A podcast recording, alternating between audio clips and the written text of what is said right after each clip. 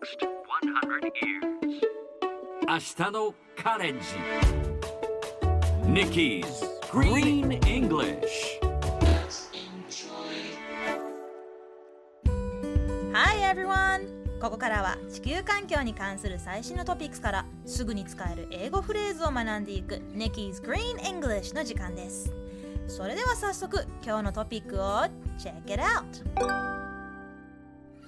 プラスチック製のカトラリーを断るとボーナスポイントがもらえます。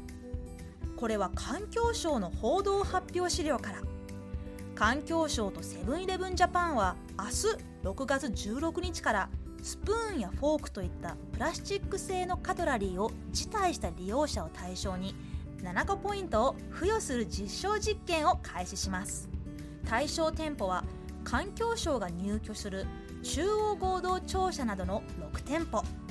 実証実験の期間は7月15日までの合計30日間となっています。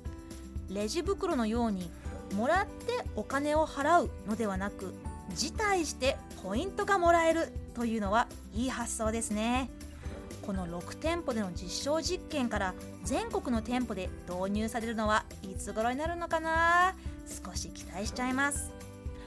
さて今日のこの話題を英語で言うとこんな感じ You will receive bonus points if you decline plastic cutlery 今日は decline をピックアップします decline スペルは D-E-C-L-I-N-E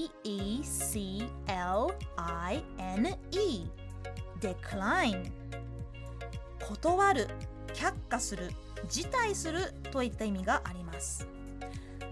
例えば政治家はその件に関する回答を控えたという時は The politician declined to comment on the issue. こんな風に使えます。断るという単語は他にもあります。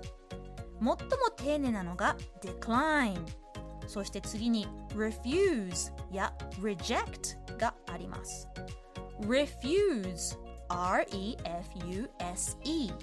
こちらは自分の強い意志で決断し断る時に使えます例えば彼女は週末に勤務することを拒否した She refused to work on the weekend また reject R-E-J-E-C-T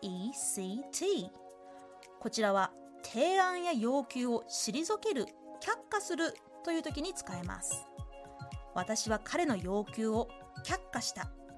I rejected his request こんな感じでビジネス英語や正式な場所ではよく使われる断るという意味の英単語。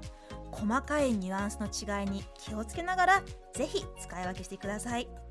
それでは言ってみましょう。Repeat after Nikki. Decline. Decline.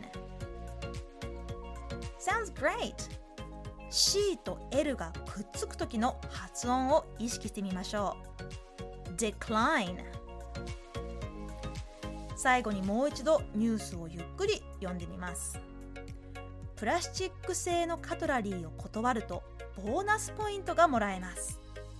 You will receive bonus points if you decline plastic cutlery. 聞き取れましたか？Nikki's Green English 今日はここまで。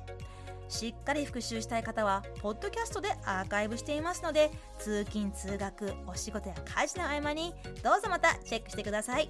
See you next time!